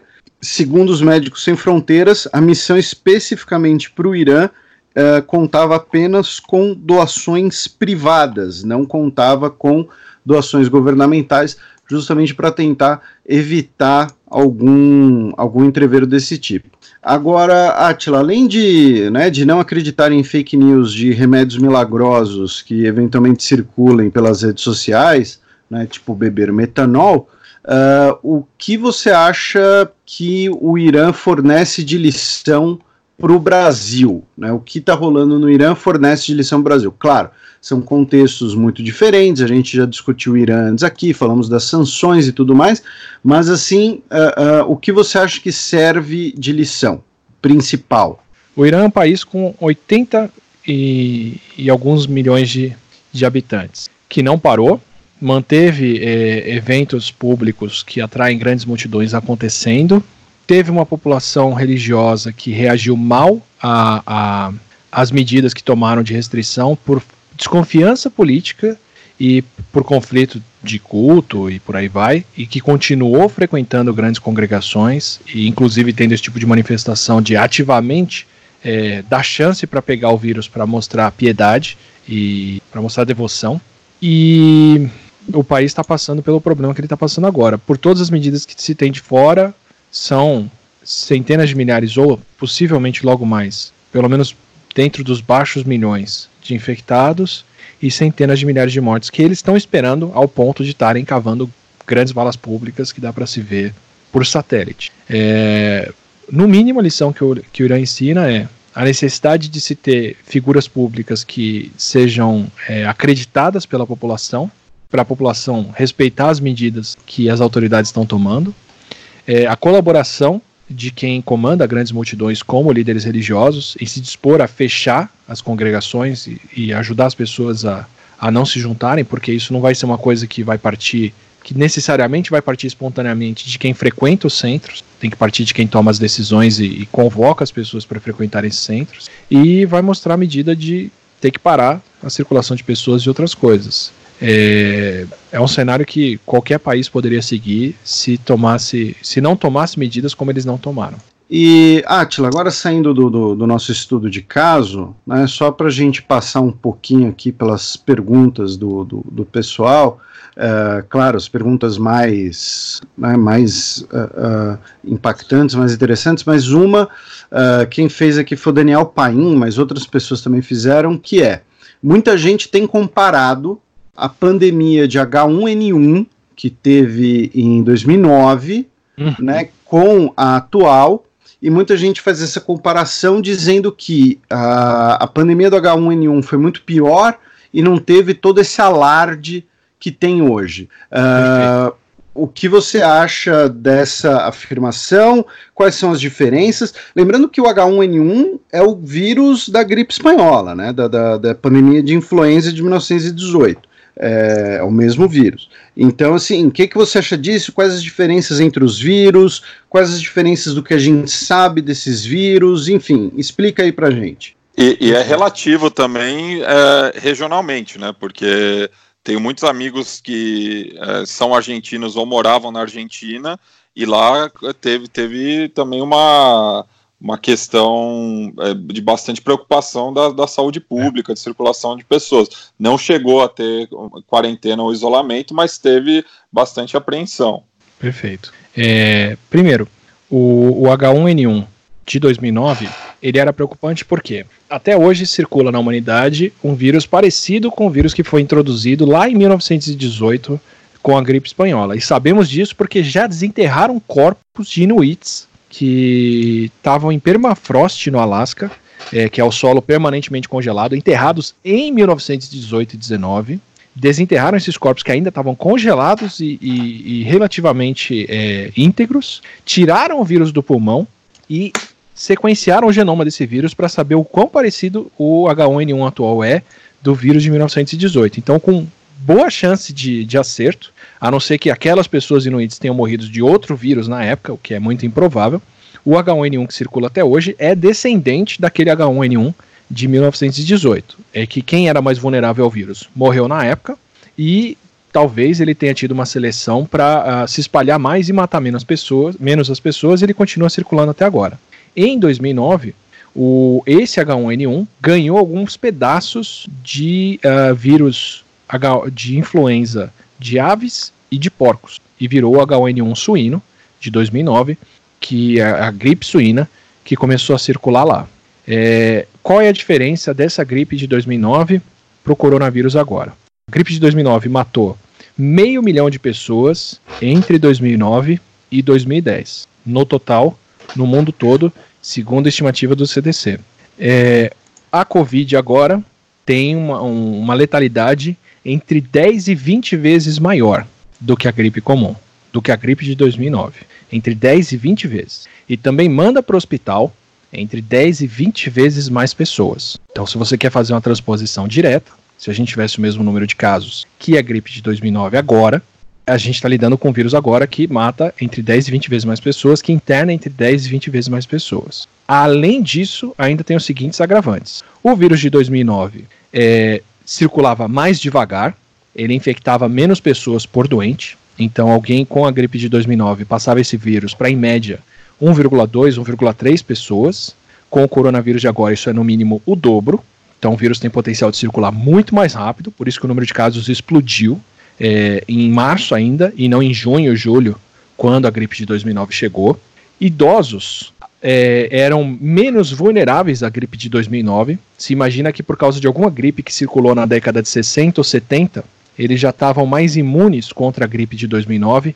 Então, as, a maioria das fatalidades de gripe acabou acontecendo, na verdade, entre os mais novos, que não é o grupo mais suscetível. Não é porque a gripe normalmente mata quem é mais novo, ou não é porque aquela gripe matava quem é mais novo, mas porque mais novos pegaram mais o vírus e a Covid agora mata mais idosos, então a gente teria tranquilamente um número maior de, de mortes, porque ninguém é imune ao coronavírus atual, ao contrário dos idosos que foram imunes ao, ao, ao vírus da gripe de 2009, e hospitais tinham é, remédio para a gripe. Existem medicamentos que é, barram o vírus da gripe e que não funcionam para distribuir para a população em geral, mas funcionam para tratar quem está internado numa UTI precisando de cuidado urgente. Então, a gripe de 2009 naturalmente já matava menos, afetou menos os idosos e circulou mais devagar, e ainda tinha um tratamento mais eficiente. Essa é a grande diferença dela para a Covid de agora. E uh, uma a H1N1, ela. Aí eu vou entrar numa outra pergunta que a gente até discutiu no programa passado, mas que uh, uh, manteve a, a, discussão. A H1N1 ela tem cura, digamos assim. Você tem um remédio específico e você tem vacina, Isso. não é? E, ah, e até o fim de 2009 já tinha vacina para ela. Ainda tem esse fator. Então, assim, imagina a H1N1 levou um ano e meio para circular para matar meio milhão de pessoas com remédio, cura sem afetar idoso. Imagina você comprimir uma doença 20 vezes mais letal, 10 vezes mais letal, em 5 meses, sem cura, sem tratamento e afetando idosos. Isso é o que a gente está enfrentando agora, essa é a diferença. Meio milhão de mortos em um ano e meio é uma coisa, meio milhão de mortos em um mês é outra. E aí. Mesmo fosse o mesmo valor. E aí é, entra, né, como eu disse, a a, a, gente já conversou sobre isso no programa passado, mas a discussão continua. Uh, como está a, a pesquisa para um tratamento e o que você tem a esclarecer para o pessoal sobre a hidroxicloroquina, né, que virou uh, uh, um assunto deixou de ser um assunto médico, virou um assunto passional para as pessoas. É, é. Né, você explicou para a gente aquela questão do, do tratamento de, de, compaixão, quando já não tem muito o que fazer. Uh, aí tem um médico francês que está uh, uh, se destacando defendendo ela, mas uh, esse médico também é uma figura divisiva na própria França, porque ele teria ali mentido sobre o currículo, cometido plágio, enfim. Quem que você tem a esclarecer para a gente o que tem confirmado sobre a hidroxicloroquina para o coronavírus. Lembrando que é um remédio para lupus e malária. Certo. Assim, eu, é, como, como cidadão, eu queria muito que a hidroxicloroquina fosse o tratamento que estão prometendo que ela é. Que tira todo mundo do hospital do dia para a noite e que sai todo mundo curado. Como cientista, eu sou muito cético em relação a isso. Eu vou dar um exemplo bem direto do que, é um remédio que funciona em quais condições ele funciona. Descobriram que alguns medicamentos contra o HIV podem impedir o coronavírus de entrar nas células e podem retardar o espalhamento do coronavírus no pulmão. São duas drogas que eram usadas para HIV que foram testadas com pacientes com coronavírus. Como que elas foram testadas? Algumas pessoas receberam tratamento com ela, outras pessoas não, viram a progressão dessas pessoas e a grande conclusão, publicada em um estudo científico com muitos autores, revisada por muitas pessoas, com um grande número de pacientes, foi que essa combinação, que são dois remédios, um chama lopinavir e o outro não lembro o nome, pode diminuir os dias de internação de alguém em UTI, nos casos mais graves, em até cinco dias. O que pode parecer pouca coisa, mas é fenomenal já, porque libera leito de UTI mais cedo. A conclusão do estudo foi bem clara essa combinação, nessa concentração, nessas condições, não cura mais pessoas, mas aumenta, diminui o tempo de recuperação necessário para os casos mais graves. Portanto, deve ser usada nessas condições para esse perfil de pacientes internados. Isso é uma publicação responsável, mostrando como que o medicamento funciona, um tratamento para a COVID agora que foi desenvolvido. Na cloroquina e na hidroxicloroquina, os testes que foram publicados até agora não foram, não teve controle, não deram o tratamento para um grupo e deixaram de dar para outro. Não foi um número grande de pacientes até aqui, não deixaram claras quais as condições, muito menos qual é o tipo de melhora. É aumenta a chance de recuperação, aumenta a chance de cura, diminui o tempo de internação. Até aqui, eu não vi publicações que comparem os dados dessa forma. Pode ser que elas estejam saindo, pode ser que elas vão sair ali na frente. Mas até aqui não se tem esse, esse tipo de estudo. Sem ter esse tipo de estudo, eu não considero isso como um tratamento. Pode ser que seja, podem publicar esses resultados mais na frente, mas até aqui, sem esse tipo de, de, de resultado, eu acho imprudente usar isso como tratamento já. Eu acho muito prudente seguir testando e vendo o que acontece com todo mundo. Mas a gente já tem um caso, por exemplo, na Bahia registrado, de uma pessoa que estava com Covid, teve falência renal por causa da hidroxicloroquina e morreu. Então, assim, não é uma coisa que se dá é, sem esperar consequências. É complicado tomar hidroxicloroquina, por isso mesmo que a gente pede para as pessoas não comprarem, não levarem para casa, porque isso é uma coisa que você tem que tomar controladamente, com receita, dentro do ambiente hospitalar.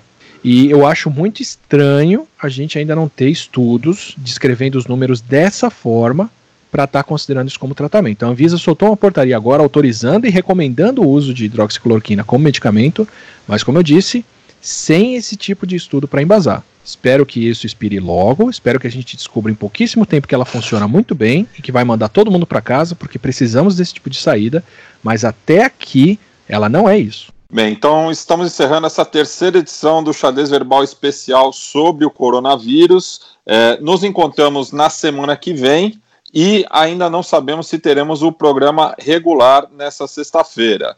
É, deixo o espaço para o Felipe e para o Atila tecerem suas considerações finais. Minha consideração final é um beijo para todo mundo, comporte-se em juízo, fique em casa, lavem as mãos. Uh, se você precisa sair, se você vai trabalhar, uh, cuidado redobrado, fique longe das pessoas, não subestime, não ache que porque você é jovem que não vai acontecer nada. E uh, ouça o xadrez verbal, divulgue, e, e é isso. Um, um beijo no coração. Não vou mandar beijo em osso, vou mandar um beijo no pulmão esquerdo de todos vocês. Perfeito. Bate bem com o meu recado final, que é saúde. Como assim? É só saúde? Só saúde. É o que eu desejo para todo mundo. Saúde. Tá. Outro dia eu citei o Paulo Cintura e teve ouvinte que agradeceu a referência. então, até a semana que vem.